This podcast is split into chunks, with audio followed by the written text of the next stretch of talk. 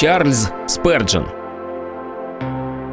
Бог оправдывает нечестивых. Послушайте маленькую проповедь. Текст вы найдете в послании к римлянам 4 главе 5 стихе.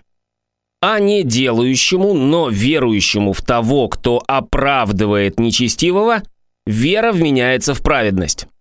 Обращаю ваше внимание на слова «кто оправдывает нечестивого». На мой взгляд, это дивные слова. Но поражает ли вас, что в Библии находится такое выражение? Кто оправдывает нечестивого? Мне приходилось слышать, как люди, ненавидящие слова о Христе Господнем, ставили Богу в вину, что Он спасает злых людей и допускает к себе самых низких и падших из них. Смотрите, Священное Писание принимает это обвинение и совершенно ясно высказывает его – Устами раба своего, апостола Павла, через Духа Святого, Бог прилагает себе титул «оправдатель нечестивых». Он оправдывает неправедных, прощает заслуживающих наказания и милует недостойных помилования. Вы думаете, что спасение только для добрых, не так ли? Что Божья благодать для чистых и святых, свободных от греха? Вы вообразили себе, что Бог мог бы вознаградить вас только в том случае, если бы вы были превосходными людьми. Вы пришли к тому заключению, что не можете добиться его расположения, потому что вы недостойны. Вы, наверное, поражены, читая этот стих. Тот, который оправдывает нечестивых. Я нисколько не удивлюсь, что вы поражены, потому что, несмотря на все свое познание великой благодати Божией, я все-таки не перестаю этому поражаться. Не правда ли вас удивляет, что святой Бог может оправдать грешного человека? Сообразно естественной склонности нашего сердца к законничеству, мы постоянно говорим о своей собственной доброте и о своем собственном достоинстве. Мы упрямо стоим на том, что для того, чтобы Бог обратил на нас внимание, в нас что-нибудь да должно быть. Но Бог, видящий наперед все, в чем придется обмануться, знает, что в нас нет ничего доброго. Он говорит, нет праведного ни одного.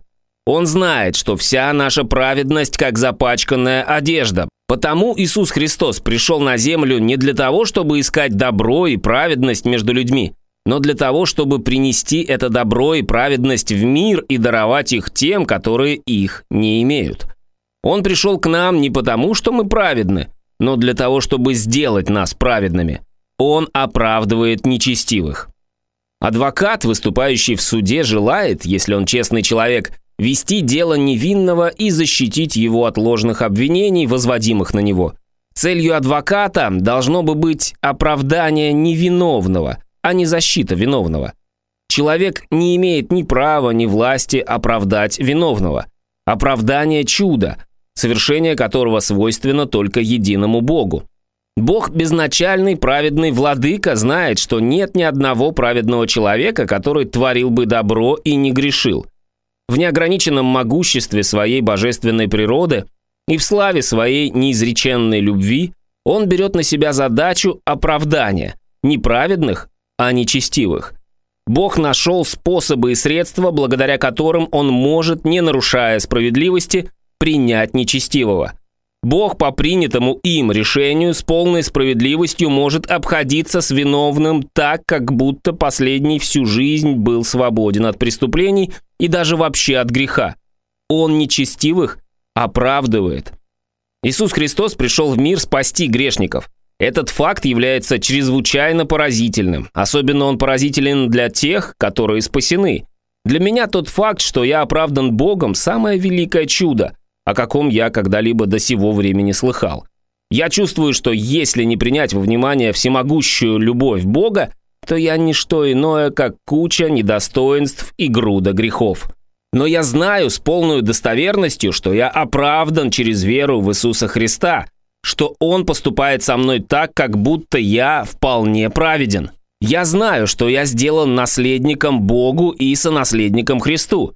И все же я по природе своей принадлежу к самым грешным людям.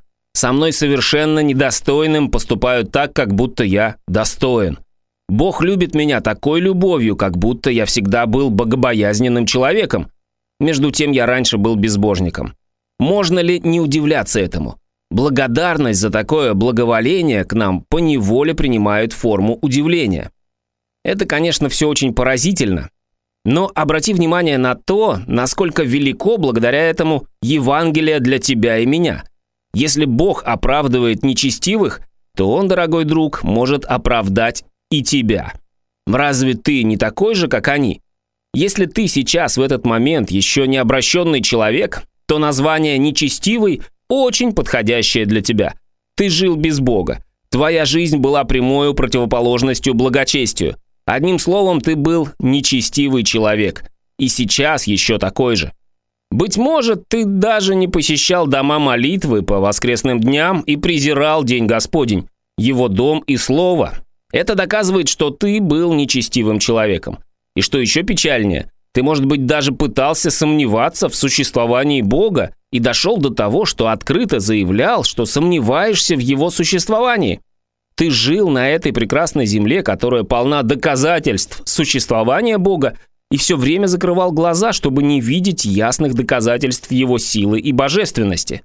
Ты жил так, как будто нет Бога. Ты был бы, конечно, очень рад, если бы мог вполне уверить себя, что нет Бога. Весьма возможно, ты долгое время жил так и сделался очень постоянным в таком образе жизни, несмотря на то, что в нем нет Бога. Слово «нечестивый» также подходящее для тебя, как слово «соленый» для вкуса морской воды, не так ли?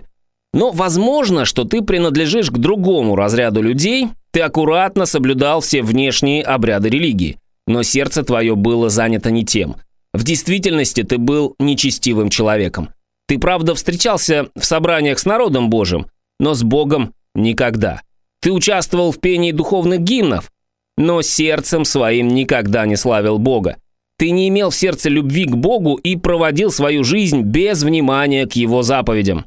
Ты принадлежишь, следовательно, к тому разряду людей, для которых послано Евангелие. А это Евангелие говорит, что Бог оправдывает нечестивых. Это удивительно, но необыкновенно подходит для тебя, не так ли? А как я желал бы, чтобы ты принял это Евангелие.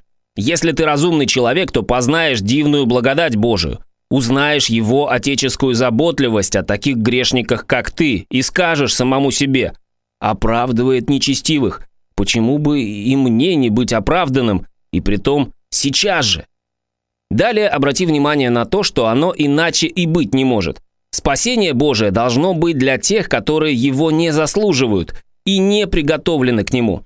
Это утверждение Библии разумно – потому что никто другой не нуждается в оправдании, как только тот, кто не имеет собственной праведности. Если кто-либо из моих слушателей праведен, то он не нуждается в оправдании. Вы чувствуете, что хорошо исполнили свой долг, и Бог чуть-чуть не обязан вам. На что вам спаситель или благодать? На что вам оправдание? Вам уже теперь надоела моя проповедь, она вас не интересует. Если некоторые из вас так кичатся и важничают, то прошу немного внимания. Вы погибнете без всякого сомнения. Погибнете. Вы праведные, праведность которых состоит исключительно в собственных делах. Вы либо обманщики, либо обманутые. Ибо Писание не может лгать, а оно ясно говорит «нет праведного ни одного». Во всяком случае, я не имею Евангелия для таких праведных. Нет, ни полслова я не могу им сказать. Сам Иисус Христос не пришел призвать праведных, и я не стану делать того, чего он не делал. Если бы я вас и стал звать, вы все равно не пришли бы. Поэтому я не буду вас звать этим именем. Я лучше попрошу вас заняться рассмотрением своей праведности, пока вы не заметили, как жестоко обманулись. Ваша праведность не имеет той прочности, какую имеет, например, паутина. Оставьте ее и бегите прочь от нее.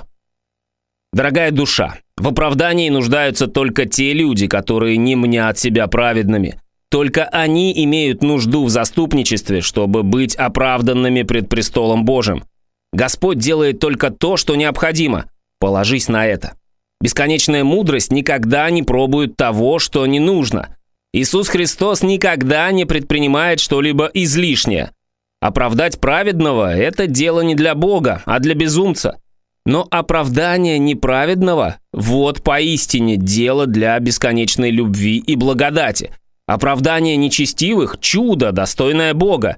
Это безусловно так. Если бы кто-нибудь на свете был врач, открывающий верные и ценные лекарства, кому стали бы посылать его? К совершенно здоровым? Я думаю, нет. Дайте ему такой район, где нет ни одного больного, и он вскоре почувствует себя не на месте. Там нет для него работы. Здоровые не имеют нужды во враче, но больные. Разве не так же ясно, что велики врачебные средства благодати и искупления для духовно больных? Они не для здоровых. Они не могут принести им пользы. Дорогой друг, если ты чувствуешь себя духовно больным, то врач для тебя пришел в мир. Если ты благодаря греху превратился в духовную развалину, то знай, план спасения рассчитан на тебя. Бог любви своим благодатным определением имеет в виду как раз таких людей, как ты. Предположим, что какой-нибудь великодушный человек решился простить всех должников – Ясно, что его решение касается только тех, которые ему должны. Один должен ему тысячу, другой пятьдесят. Достаточно, чтобы каждый передал ему свою долговую расписку для подписи, и обязательство теряет свою силу. Но самый великодушный человек не может простить тех должников, которые ему не должны. Даже всемогущество не в состоянии простить, если нет на лицо грехов. Прощения, следовательно, для безгрешных нет. Оно для виновных, для грешных. Было бы нелепо говорить о прощении, не нуждающихся в прощении, о прощении людей, никогда не сделавших ничего худого. Неужели ты думаешь, что погибнешь, потому что ты грешник? Ведь именно потому, что ты грешник, ты можешь быть спасен. Слушатель, так как ты сознаешь, что ты грешник, я желал бы тебя ободрить, чтобы ты верил, что благодать назначена точно для таких людей, как ты. Иисус поистине ищет и спасает погибшее. Он умер и принес своей смертью действительную примирительную жертву за действительных грешников. Я необыкновенно радуюсь, встречая людей, называющих себя жалкими грешниками. Если они только не играют словами и не говорят это из приличия. Я с удовольствием проговорил бы целую ночь с такими людьми, которые честно считают себя за грешников.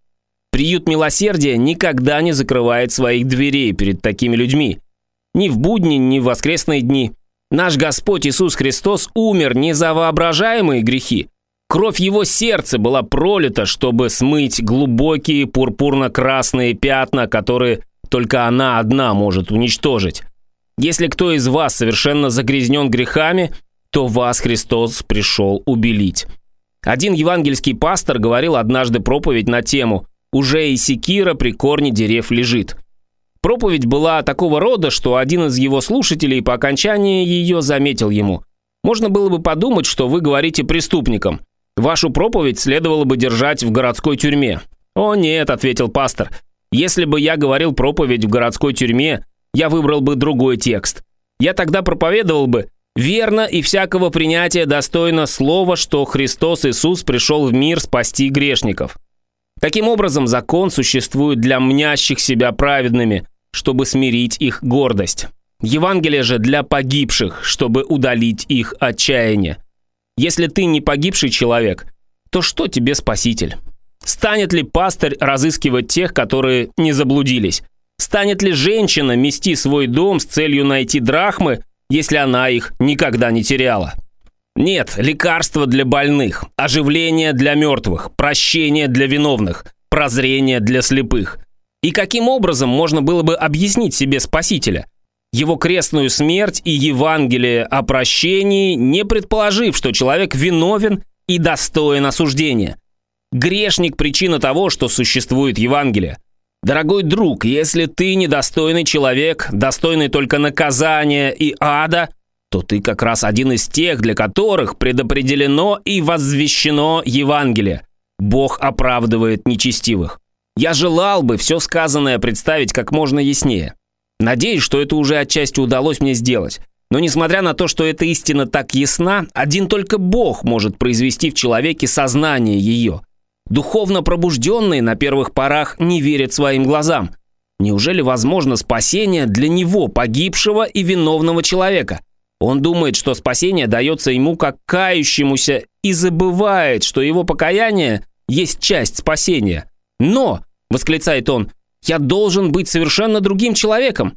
Это действительно так. Он должен сделаться совершенно другим человеком вследствие своего спасения.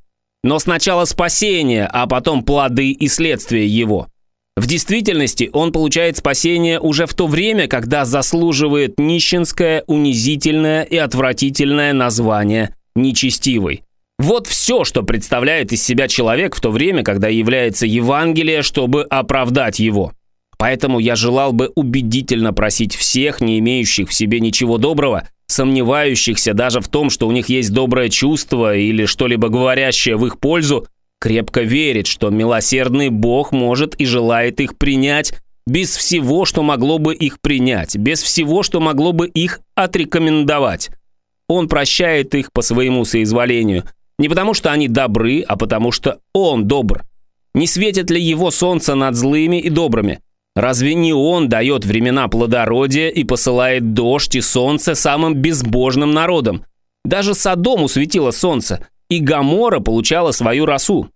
О, друг, великая благодать Бога превосходит твое и мое понимание о ней.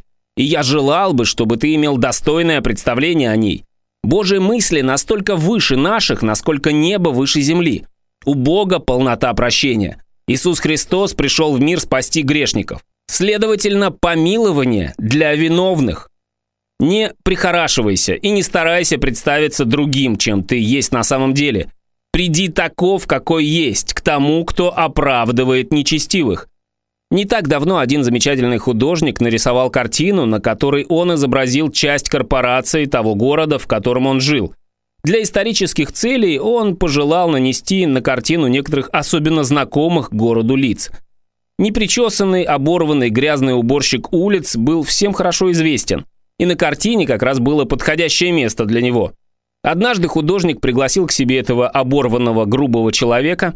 «Я тебе хорошо заплачу», — сказал он, «если ты придешь ко мне и дашь нарисовать себя».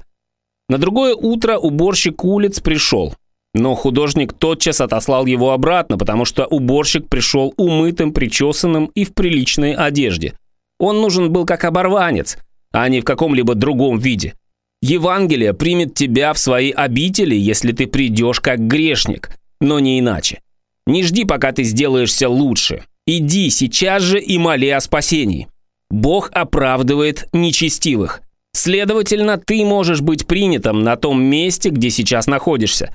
Это подходяще для тебя, даже если ты находишься в самом отчаянном состоянии.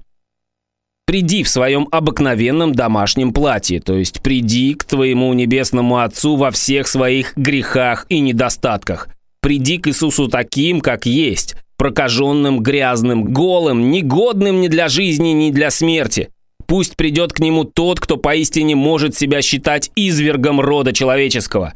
Приди, если ты даже ни на что, кроме смерти, не смеешь надеяться. Приди, если над тобой и распростерлось отчаяние, и душит тебя, как тяжелый кошмар. Приди и моли Господа, чтобы оправдал еще одного нечестивого.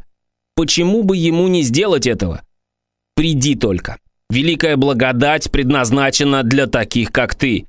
Я выражу все сказанное словами текста и не могу эту истину выразить лучше, ибо сам Господь принял этот милостивый титул, тот, который оправдывает нечестивого. Он делает тех, которые по природе нечестивы, праведными и обращается с ними как с праведными. Не правда ли дивные слова для тебя?